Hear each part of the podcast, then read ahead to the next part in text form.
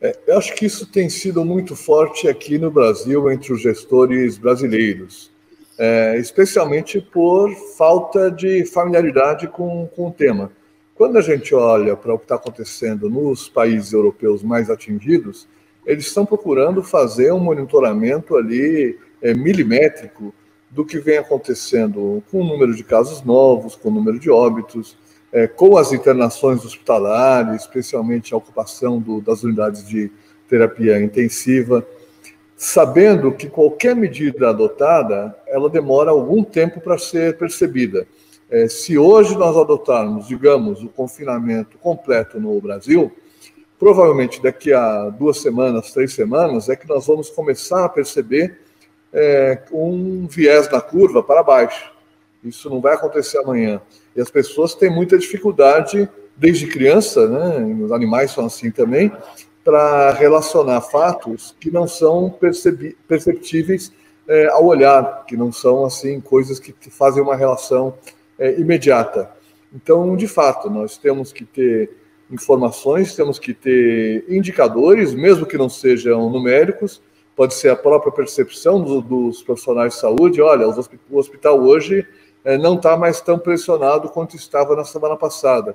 Ou ao contrário, está é, ficando impossível. Eu estou com muitas macas nos corredores, não tenho mais é, onde internar as pessoas. Mas indicadores, então, quantitativos ou qualitativos, que permitam dirigir as medidas que devem ser tomadas. É, no Brasil, as pessoas acreditaram nessa ideia de que existe um tempo provável de acontecimento da epidemia e depois ela vai embora, como se fosse o inverno, como se fosse uma, algum fenômeno natural cíclico é, que, que acontece.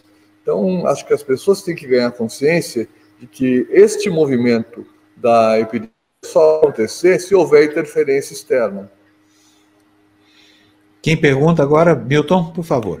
É, Cláudio, um grande prazer falar consigo.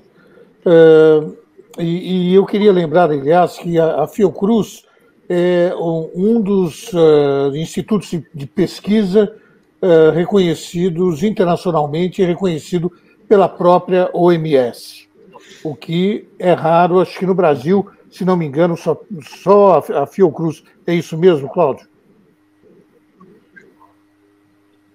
É, a Fiocruz é a maior instituição de saúde pública do Brasil.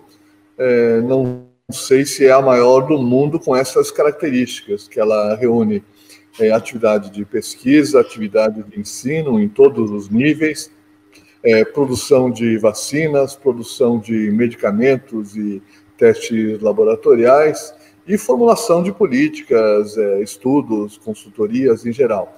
É, de fato, a Fiocruz tem um reconhecimento externo grande, algumas outras instituições do país também são reconhecidas. É o caso do Instituto Evandro Chagas é, no, no Pará, de várias das nossas universidades federais, invariavelmente instituições públicas, aquelas onde acontece mais baderna habitualmente. É, eu, queria, eu queria conversar consigo sobre uh, a revista The Lancet, uma revista importantíssima de divulgação uh, científica aqui do, do, Reino Unido e que uh, publicou, ou melhor, publica hoje, amanhã, amanhã, sábado, um editorial uh, cujo título é Covid-19 em Brasil, so what? ou seja, Covid-19 no Brasil, e daí? E daí, lembrando então a frase do presidente da República, e daí lamento, quer que eu faça o quê? Afinal, eu sou o Messias, mas não faço milagre. Pois bem, e a revista diz o seguinte: Bolsonaro não só continua a semear a confusão ao desencorajar as medidas sensatas de distanciamento social e lockdown tomadas por governadores e prefeitos, mas também perdeu dois importantes e influentes ministros nas últimas três uh, semanas. O editorial fala da América Latina cita um estudo da Imperial College, apontando que o Brasil tem a maior taxa de transmissão entre 48 países e define a subnotação dos casos como uh, preocupante. Ainda assim, uh, escreve o, a Lancet, ainda assim, talvez a maior ameaça ao combate à Covid-19 no Brasil seja o próprio presidente do país, Jair Bolsonaro. E uh, então este editorial coincide, aliás, com uma outra, um outro estudo da Universidade de Cambridge, no qual nós falamos nesses últimos dias, uh, 10% dos casos de, de Covid seriam, se devem, segundo esse estudo, aos atos, às atitudes e às palavras do presidente da República, Jair Bolsonaro, e 28% mais casos do que nos outros municípios, naquelas cidades em que o, o, voto Bolsonaro foi ainda maior. Como é que o senhor vê, o senhor e, e a, a, sua instituição veem, então, uh, este perigo, segundo a The Lancet, esse perigo chamado Jair Bolsonaro? Bom, nesse aspecto eu falo em meu nome pessoal, não posso dizer que represento a instituição que não tem nem, nem teve tempo de se posicionar sobre isso, mas é, certamente na posição coerente com, com a sua história. É a segunda vez em menos de um ano que o presidente é citado pela The Lancet. É, isso seria invejável para qualquer pesquisador, para qualquer profissional é, médico ou da área de saúde pública. A primeira vez, apenas lembrando, foi sobre o risco de genocídio dos povos indígenas. Então, também não era exatamente é, uma menção nobre e elogiosa.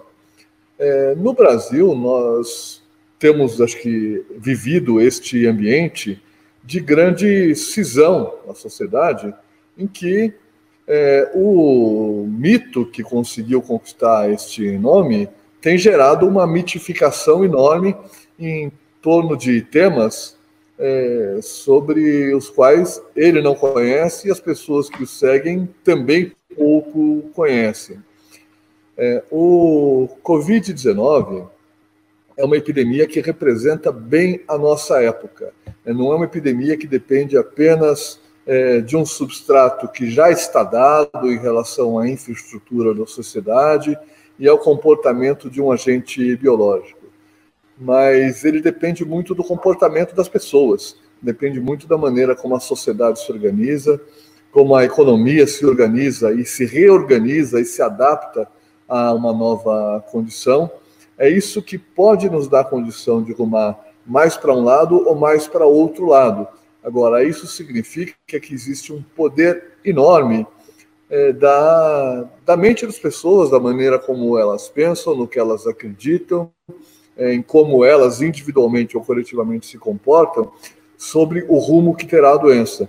Na medida em que aquele que deveria ser a grande liderança nacional dá uma orientação absolutamente equivocada e anticientífica para as pessoas, ou pelo menos para aquelas que são suas seguidoras, é, isso cria, evidentemente, um comportamento inseguro, um comportamento nefasto do ponto de vista da prevenção da, da doença.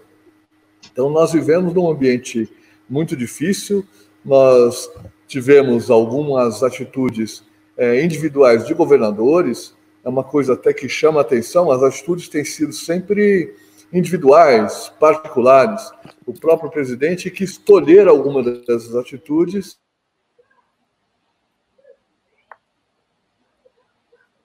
Travou a internet dele. Vamos esperar regularizar a conexão, mas já deu o recado, Essa doutor Cláudio. Sobre as atitudes ah, que realmente são Desculpa, doutor Cláudio, que nós tivemos aí um problema, a internet está muito ruim. Eu vou aproveitar e já agradecer ao senhor pela entrevista, muito boa, pelas suas posições. Muito obrigado ao senhor e até uma próxima, tá, doutor Cláudio? Tchau, tchau.